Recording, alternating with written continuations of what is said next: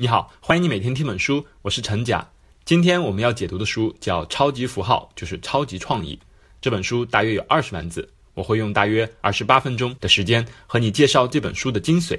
降低企业营销成本的秘密。这本书的作者是华山与华南，他们两位是国内华与华营销咨询公司的联合创始人。这家公司是中国本土现在最贵的营销咨询公司之一。服务的客户非常多，像奇虎三六零、云南白药、晨光文具啊，这个葵花制药、海底捞等等，大家耳熟能详的知名公司都是他们的客户。可以这么说，在今天的中国，任何一个超市、药店、书店、小卖部、大商场乃至互联网，我们都能看到华与华设计的包装和推广的产品。他们创造了一个把企业战略、产品开发、营销创意和品牌管理融为一体的新方法。称之为话语华方法，这个方法构成了话语华营销公司的核心方法论。我们今天就来看一看话语华方法的核心方法到底讲的是什么。此前我们节目也介绍过几本营销方面的书啊，都是从不同的角度来审视营销的。而《超级符号》就是《超级创意》这本书，它站在了一个很独特的角度，那就是如何降低企业的营销成本来考虑营销的问题。在作者看来，企业无非有两个关心的事情。一个就是成本，一个是投资，而话语华方法就是站在企业的立场，从成本和投资的两个角度来审视营销，而核心的理念就是通过创意来降低成本，尤其是降低营销传播的成本，从而提升企业的总收益。接下来，我们就从三个方面来具体看一看话语化方法。第一，降低营销成本的核心方法是什么？第二，如何提高营销的传播效率？第三，为什么说所有的事情都是一件事儿？让我们一一来看。先看第一条，降低营销成本的核心方法。决定营销成本的关键，不是我们通常认为的前期的制作费用啊，或者是媒体渠道的购买费用。这些费用可能会很高，但这个高低也是相对而言的。它主要取决于你能够获得的营销效果。而真正决定营销成本的，其实是广告营销方案做出去之后，消费者对你的营销内容记忆成本、识别成本。和传播成本，如果你花了很多钱，可是用户根本没记住你，更别提购买你的产品了，那这样的营销成本就是非常高了。比如作者认为，在汽车行业的广告往往就存在这样的现象，他们的广告文案写的都非常相似，往往用的是一些高大上的词汇，像什么智享生活、尊贵品质等等。如果你把汽车广告中的汽车商标给遮住了，不同汽车的广告互换，你可能都区分不出来究竟谁是谁的广告。这就说明这些广告的用户成本、传播成本也就很高了。几乎没有人看了这样的广告后会说：“嘿，我开了这个车，从此智享生活了。”不会的。如果站在让营销成本降低的角度，我们再看营销，那方法就不一样了。想象一下，如果你能够设计一个这样的创意，它能够被别人看了以后一下子就记住这个产品，甚至愿意购买这个产品，那这样的创意该多好！可是这能够实现吗？有这样的创意吗？这就是华与华团队他们研究的问题，他们研究之后发现还真有办法。不过要实现这种效果的创意，那就不是普通的创意。华与华把它称为超级创意。怎么实现这样的超级创意呢？关键就是要用超级符号。听到这儿，你可能会奇怪，为什么创意又和符号联系起来了？创意和符号有什么关系吗？在华与华看来，创意和符号可是有密切关系的。而营销本质上是一个设计符号、传播符号和让顾客购买符号的过程。广告和品牌传播在理论上都可以纳入宣传，而大不列颠百科全书对宣传的定义是：宣传就是借助符号，比如像文字、手势、旗帜啊、音乐、穿的服装、发型等等这些内容，想办法操纵他人的信仰、态度和行为的系统活动，比如。德国的希特勒军队当年就有非常令人印象深刻的旗帜，他那个特殊的敬礼的手势，以及他的乐曲，都是这个宣传品牌的传播符号。建立一个品牌，实际上就是建立一个符号系统，而一个超级品牌就是一个伟大的符号系统。所以，符号的作用非常大，因为营销传播的过程中，传播的都是符号。这样说来，创意设计的过程其实涉及的就是符号。比如，明明知道一个红烧牛肉方便面里面不是真的有大块的牛肉，它只是有一个调料包。可是，如果你的包装上的符号印着是调料包，那显然没人购买你的产品。只有在封面上印几块大块的牛肉鲜美的图片，哎，消费者购买的意愿才要强烈的多。所以啊，你设计一个什么样的符号，对营销的效果有非常大的影响。如果你能够设计一个让人看一眼或者听一下就能够记住它、喜欢它、还愿意购买它的符号，那这就是超级符号。有这样的超级符号，你营销成本不就大幅的下降了吗？可是问题是什么样的符号能实现这么神奇的效果呢？显然不是我们前面提到的像“志享生活”啊、“梦想自然”啊这样的口号。作者说，超级符号一定是人人都能看得懂。你不需要去解释，甚至不需要去思考这个符号为什么存在的符号，它才算超级符号。所以呀，超级符号就是实现的，让人一看到它就不假思索地引发某种感受、某种行动。一定依靠的就是人的本能反应。也就是说，我们可以通过某些符号刺激人，让人产生本能的条件反射，这样的沟通效率那就是最高的。可是，怎么样能用符号激发人的这种本能反应呢？画一画用的方法叫做预制件。所谓预制件呢，是建筑行业中盖房子的一种办法啊，就是把各种建筑材料提前制作成半成品，盖房的时候就直接拿来使用安装。把预制件的方法用在创意营销的过程，就是说，我们可以把人类文化当中已经有的、被广泛使用的、人们都熟悉的符号，当做预制的部件，在做创意的时候拿过来放到创意中就可以了。这就好像把我们的品牌设计的符号寄生到了人们生活当中，因为这些符号大家已经都非常熟悉了，用户几乎不需要进行任何记忆，所以它的记忆和识别成本就非常低。那什么样的符号能够实现这种预制件激发人本能反应的效果呢？作者认为主要有两种符号，分别是公共符号和文化符号。所谓公共符号啊，就是说像。红绿灯、交通标识以及男女厕所标志等等，这种符号我们都非常熟悉。我们的行为会不由自主地受到这种标志的影响。比如，我们最早用的 Windows 操作系统，它的文件窗口的右上角就有三个小标签，分别代表的是最大化、最小化和关闭窗口。那个时候，Windows 的设计用的是统一的蓝色背景条，哎，再加一个白色的小画框，画上这个最大幅、最小幅和关闭符号。可是乔布斯这个设计大师在制作他的苹果操作系统的时候就没有这么做，而是用了超级符号。怎么做的呢？乔布斯用的是红绿灯这个公共符号，红色代表关闭，绿色类同于最大化，而黄色代表最小化。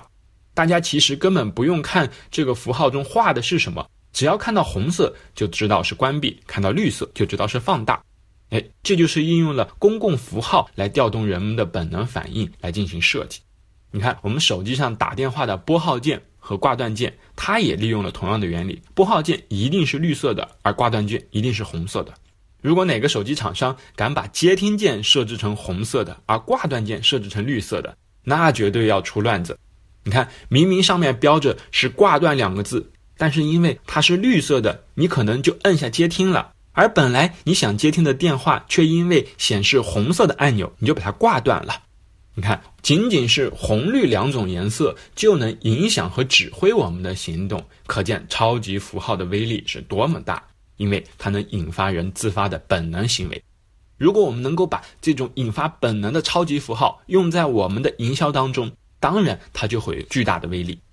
除了这种公共符号以外，还有一种符号叫文化符号，它的影响力也很大。文化符号是说我们日常生活中那些耳熟能详的、成为我们文化记忆的符号，比如对我们中国人而言，这个孙悟空、十二生肖，还有一些谚语啊、俗语啊，和大家熟悉的歌曲啊，都是我们共同的文化符号。有一个我们熟悉的营养品广告公司啊，他们的广告叫“今年过节不收礼，收礼就收某某某”。这个口号啊，虽然很多人很反感。可是他当年成功的把他这款新产品和我们熟悉的过年过节的文化符号绑定在一起，让我们特别容易记住它，形成了对这个产品的鲜明记忆。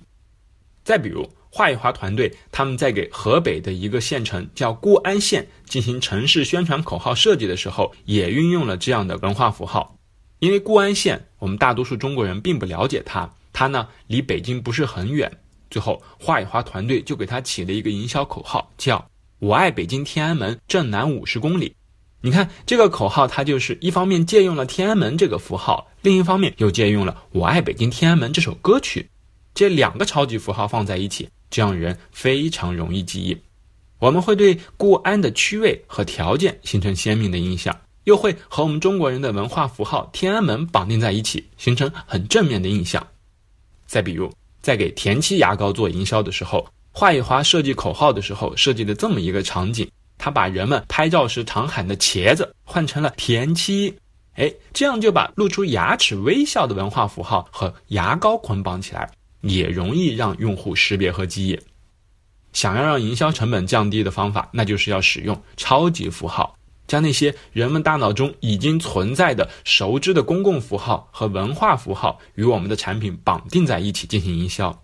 不过，接下来我们就涉及到了第二个问题：有了这个方法，怎么提高我们的营销效率呢？如果用超级符号来设计营销方案的过程中，想要让自己的营销效率更高，华语华认为就要关注一件事儿，那就是传播的过程中要关注传。而不是播，也就是说，要让用户进行主动的传播。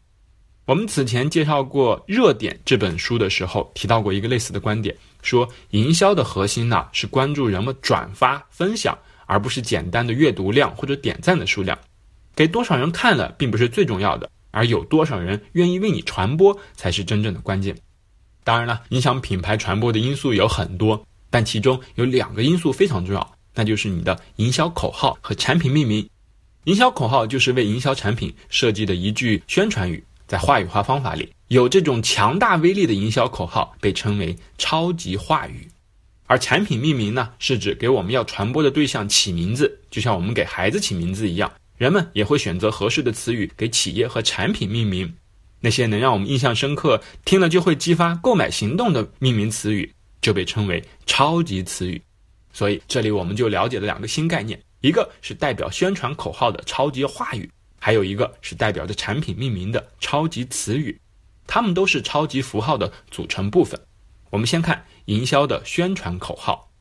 话语话认为，广告营销口号不是设计一个给顾客看的文案，而是要设计一个让顾客可以说给别人听的文案。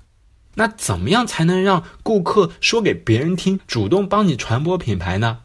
这就需要营销公司提前对人们要转述的口碑内容进行规划设计。我们在做产品宣传语的时候，不能仅仅考虑这个广告宣传语怎么样让消费者了解产品，同时我们还要考虑消费者向别人介绍这款产品的时候他们会怎么说。从这个角度考虑啊，我们就会发现，消费者向别人传播一款产品的时候，它是一个口语条件下，那我们文案设计的时候就一定要符合口语的表达方式。可是现实是，很多广告文案它是反过来的，它的宣传口号永远都是用的那些华丽的书面语，比如什么“飘逝在风中”啊，“畅享尊贵生活”啊等等这样的宣传文案，用户消费者是不会在他的生活中帮你传播的。那么反过来思考，如果我们在设计广告的时候就能够考虑到消费者转述时候用的内容，那他们帮你传播品牌的概率就要大得多。比如。华宇华曾经给东北地区的一个地方品牌化肥公司设计了一个营销口号，非常有意思，用的是当地二人转形式的语言。它的口号叫什么呢？叫“轰他一炮，管半年”。因为这个化肥的用户啊，其实都是东北当地的农民，他们的文化水平也不是很高，生活中重要的一个内容就是二人转，他们非常熟悉二人转的语言，所以他听到“轰他一炮，管半年”的时候，大家都会会心一笑。同时又会对这个品牌的化肥记忆深刻。我相信今天这期节目结束了，可能你其他内容不一定记得住，但是这句话你肯定是记住了。用同样的方法，华宇华还给厨邦酱油设计过口号，它叫“赛猪一百八十天，厨邦酱油美味鲜”，啊，也是非常口语化，让人印象深刻的。像这种一句话就能够让消费者留下深刻印象，还有购买冲动的营销口号，就是超级话语。而设计超级话语的关键就在于。你不仅仅要考虑传播的效果，更重要是考虑播传的效果，也就是传播播出去之后，在群众中自发的广泛流传的能力。好了，现在我们知道了，想要低成本高效的传播，一个关键就是要设计超级话语，让它能够传出去、播出去。不过呢，我们还要进一步降低营销成本，提高宣传效率的话，那就要继续给我们的产品起个好名字。给企业品牌产品命名啊，要注意两点：第一，你的产品命名应当想办法降低成本；第二，你的名字最好要有指令性。说到让名字降低成本，你听起来可能会奇怪，这名字不就两个字吗？和成本会有什么关系呢？这关系可就大了。因为名字和口号相比起来，名字是更有权威的。因为口号呢，可能这个阶段使用，下一个阶段就换一个口号了，而名字基本是不会变的。而且呢，几乎所有的人提起你的公司或者你的产品的时候，他一定会提你的名字，这是绕不开的。可是口号就未必，他不一定每次都会被提起。所以呀，名字的传播机会和场景是最多的。如果你能够把产品的价值放到名字里面，而不是仅仅放到口号里面，那你宣传的成本不就要低得多吗？每次大家说一次你的产品名字，都是在给你做宣传。所以，如果你能够把产品价值放到名字里的时候，就不要怕这个名字会起得长，因为最大的广告位就是你的产品名，一定要用好这个广告位。其次呢，好的名字除了能够降低成本之外，它还应当是具有指令性的。作者有一个朋友啊，他在内蒙古的呼伦贝尔额尔古纳市开了一个宾馆啊，起名为叫白桦宾馆，就是那个树木的白桦。然后呢，就邀请作者去那边玩儿。结果作者在电话里听到他这个宾馆的名字叫白桦宾馆的时候，职业病就犯了。他就在电话里说：“你说你这个宾馆叫白桦宾馆，我们怎么能够印象深刻记得住呢？”你这名字不太好，你应该改一改。可是这个朋友却说：“哎呦，你不知道，我们这名字是大家反复讨论过，觉得这名字特别好。我跟你讲啊，我们额尔古纳市市树就是白桦，而我们呼伦贝尔又是白桦文明的发源地，所以你看这个名字啊，其实是非常有文化内涵的。”听了这个解释啊，作者觉得很崩溃。他发现很多人在给自己的企业或者产品起名字，或者给公司设计一个 logo 的时候，都有一个误区。比如你设计一个 logo，它旁边一定要写五百字来解释这个 logo 的内涵。如果一个名字或者一个 logo 让人看一眼之后不能够知道你要表达的意思，还得要去看你解释的内涵，那你等于这个 logo 或名字没有传递任何有效信息，因为消费者根本没有机会听你解释的。回到白桦宾馆这个名字上来说，问题不在于白桦宾馆这个名字有没有内涵好不好，而是说人们听了以后是否知道你这个名字要干什么。华语华认为，名字不是用来解释事情的，而是用来做事情的。也就是说，名字应当有指令性，能够指挥人行动的。白桦宾馆这个名字激发不起受众任何行动的欲望，也很难让他在众多的宾馆当中脱颖而出。所以，作者就建议啊，你这个宾馆名改一改，比如你可以改成额尔古纳篝火宾馆。你在这个宾馆门前别修那传统的喷泉，而是修建一个能进行篝火晚会的场地。每天晚上你就办篝火活动，有了这个篝火活动呢，它既是宾馆的产品，又是用户体验的内容，而且远远的路上就能看到你的篝火，又是一个最好的户外广告。更妙的是，以后用户在网上订酒店的时候，立刻就能从各种酒店名称中看到一个很独特的酒店——篝火酒店。那他们如果住你的宾馆，回去向别人介绍的时候，一定记得住自己住了一个篝火宾馆，别人一听也能够记住这个宾馆的特点。那这个名字传播的成本和号召别人行动力的能力不就大得多了吗？话语花把这种能让别人一下记住，而且还能引发别人行动的命名词语叫做超级词语。用超级词语进行命名是非常重要的营销方式。这一点，英国的知名媒体《太阳报》也深谙此道。此前呢，英国的威廉王子儿子诞生啊，各大媒体就想尽办法要在头版头条位置上博出位，吸引大家注意力。最后呢，《太阳报》出人意料的胜出，为什么呢？因为这一天呢，《太阳报》把自己的名字从英文的 The Sun S U N 改成了同样发音 The Sun S O N，也就是英文的儿子，结果大卖。再比如，我们都知道这个女孩子们很喜欢买名牌包包，可是一个名牌包包价格都非常高，很贵，买不起怎么办呢？美国有个小伙子就想了一个创业方法，那就是。租名牌的包包给女生，你就不需要买，租一个就可以了。可是他为了让自己的这个新公司能够快速的被大家熟知记住，就给自己的公司起了个名字，叫做“偷包不如租包公司”。结果这个新颖的名字很快就传播起来，大家立刻就熟知了这个公司。想要让用户主动传播你的内容，就一定要有意识的去设计具有超级话语的营销口号和具备超级词语的产品命名。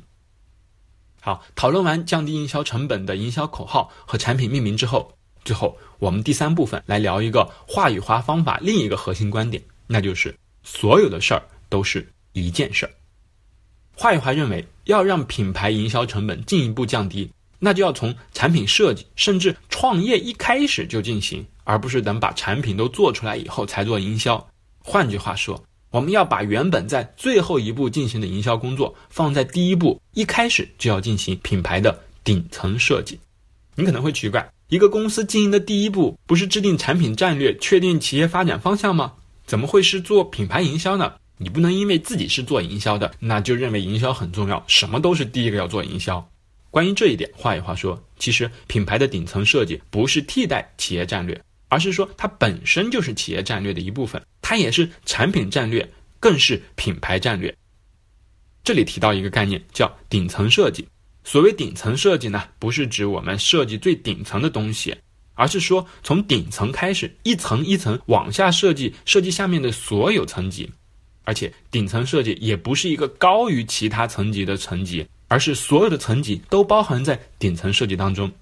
这么说比较抽象，我们举个例子，这就好比我们一场战役开始之前也要进行顶层设计，但他的意思不是说我们要确定这场战役的最高指挥官这个指挥层的人是谁，而是说我们为什么要发起这场战役，敌我双方的态势如何，在天时地利人和等各方面因素影响下。我们最终是要强攻还是佯攻？我们要不惜一切代价拿下战役，还是见好就收？或者打不下咱就转移？这个战略设计才是顶层设计，而这个顶层设计是包含在所有的层级里，部队的每个小战斗、每次部署都包含了顶层设计的战略意图在里边。所以对企业而言也一样，在创业之前或者一个新产品上市之前，就要对企业进行顶层设计。而品牌的顶层设计也在其中的，也就是说，对品牌进行顶层设计，就是在进行企业的战略制定，也是在进行产品的开发策略、广告的创意策略制定。所有的事情都是一件事情。举个对比的例子就更好理解啊，以工厂为例，我们大多数传统的工厂工作步骤是这样的：首先是研发部门确定这个产品开发的技术路线，研发产品。然后产品开发出来之后，再拿给市场部、企划部进行策划、找卖点，最后再交给营销公司投放广告，把产品推广出去进行销售。这是大多数传统企业的工作方法。可是话与话说，事情不应该是这样子的，要反过来。企业本来的目的就是要营销和销售产品，为什么最后一步才想起这个问题呢？这怎么能把产品卖好呢？用户买你的理由是什么？这件事儿是得从一开始就要考虑的。我们要以终为始的思考，要用后面的工作工序来决定前面的工作工序，要用最后想实现的效果来决定现在要采取什么样的行动实现这样的效果，才是真正制定有效的企业策略和产品策略的方法。比如华宇华就用这个方法给一家制药公司一百制药，哎，制定企业战略的时候就用了。一百制药旗下有一个品牌叫克壳啊，可能很多人都听过。当时克壳呢想推出一个新产品咽喉糖。啊，就是放在我们嘴里止咳润喉的那个冰糖。不过呢，咽喉糖市场有一个问题，那就是已有的品牌太多，这绝对是一个红海市场，里面有很多知名的产品。那克壳要进入这个红海市场，关键的问题就在于，凭什么让用户在这么多的产品当中买自己的产品呢？华宇华团队当时呢，并不是在拿到生产出来的咽喉糖之后来策划一个营销方案。而是当时克壳还没有确定这个产品究竟怎么生产的时候，就找他们来做策划、思考和解决用户的购买理由。他们为什么要买这个产品？当时华宇华的团队进行研究后发现，买咽喉糖的人呢，都是因为自己嗓子不舒服嘛。而吃了喉糖之后，那种冰凉透嗓的感觉就能够缓解咽喉痛痒的症状。可是有一个问题是啊，一般这个咽喉糖吃了十分钟之后啊，这种冰凉感就会消退。咽喉就重新痛痒起来了，所以啊，其实人们需要的是一种能够让冰凉感觉持续更长时间的咽喉糖，而这个正好就是用户的购买理由。同时，花野花团队也想到了一个广告创意，叫做“克壳喉糖持续冰爽三十分钟”，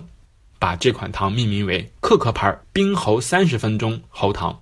要知道，当时的口号和名称出来的时候，这个咽喉糖还根本没有制作和生产呢。因为只有确定了购买理由之后，才倒推应该生产什么样的产品。画一画团队在想出了用户购买理由和营销方案之后，才给技术部门提要求，让他们来实现。哎，这个咽喉糖要能够持续有效的有三十分钟时间，怎么办呢？技术部门研究后发现有两个办法：第一，就是把这个糖做得更硬，让它在嘴里面化起来更慢；第二呢，就是把这个糖做得更大，两者加起来就能做到三十分钟的时间了。所以你看，这款产品就是先进行营销方案设计，先设计购买理由，然后反过来倒推产品设计，是逆向思考产品战略的过程。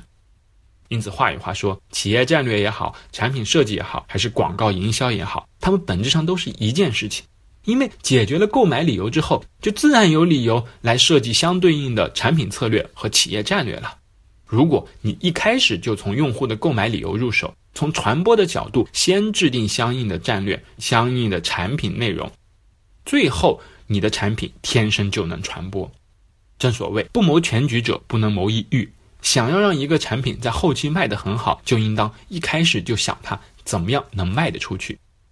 说到这儿，这本书的核心内容就差不多介绍完了。对这本书啊，我想再多说一点。超级符号就是超级创意这本书，其实它本身也是话语化公司营销自己的一本宣传书。这一点很像我们此前讲过的奥美创始人奥格威写的一个广告人的自白。所以呀，书中的案例选取呢，都是话语化公司自己的例子。而且他把主要的笔墨都放在了讲自己的理念和最终实现的案例效果上面。至于中间具体怎么实操的部分，相对用的笔墨就比较少。当然了，这一点也可以理解，毕竟对于一家商业公司而言，没有理由把所有的技术细节都在一本书中给你提供的。尽管如此，《超级符号就是超级创意》这本书仍然对我们理解品牌和营销提供了非常有价值的观点，比如从符号学的角度来看营销。并利用公共符号、文化符号来激发人的本能反应等等内容都是非常有水平的洞见。这本书仍然不失为一本本土营销公司原创的较有深度的书籍，为我们理解广告和营销提供了一个很独特的视角。好了，以上就是《超级符号就是超级创意》这本书的主要内容。让我们回顾一下全书。话语化方法的核心是降低企业的营销成本，怎么做到呢？可以从三个方面入手。第一。降低营销成本的关键是要设计超级符号，通过那些能调用人本能情感和行动反应的符号来降低传播的成本。第二，怎么样让营销的传播效率更高呢？那就是设计具备超级话语的宣传口号，让人们主动传播，同时注重运用超级词语来给产品命名，从而提高符号的传播率。最后，话语化认为，所有的事儿都是一件事儿。在进行产品设计之前，就应当研究用户的购买理由，进行品牌的顶层设计。这样你会发现，品牌战略、企业战略、产品战略、广告创意，它们都是一回事儿，都是不断降低营销成本，提高企业收益。好了，以上就是今天的全部内容。文字稿的笔记在音频下方的文稿里。这是每天听本书陪你读过的第一百七十二本书。我们下期节目再见。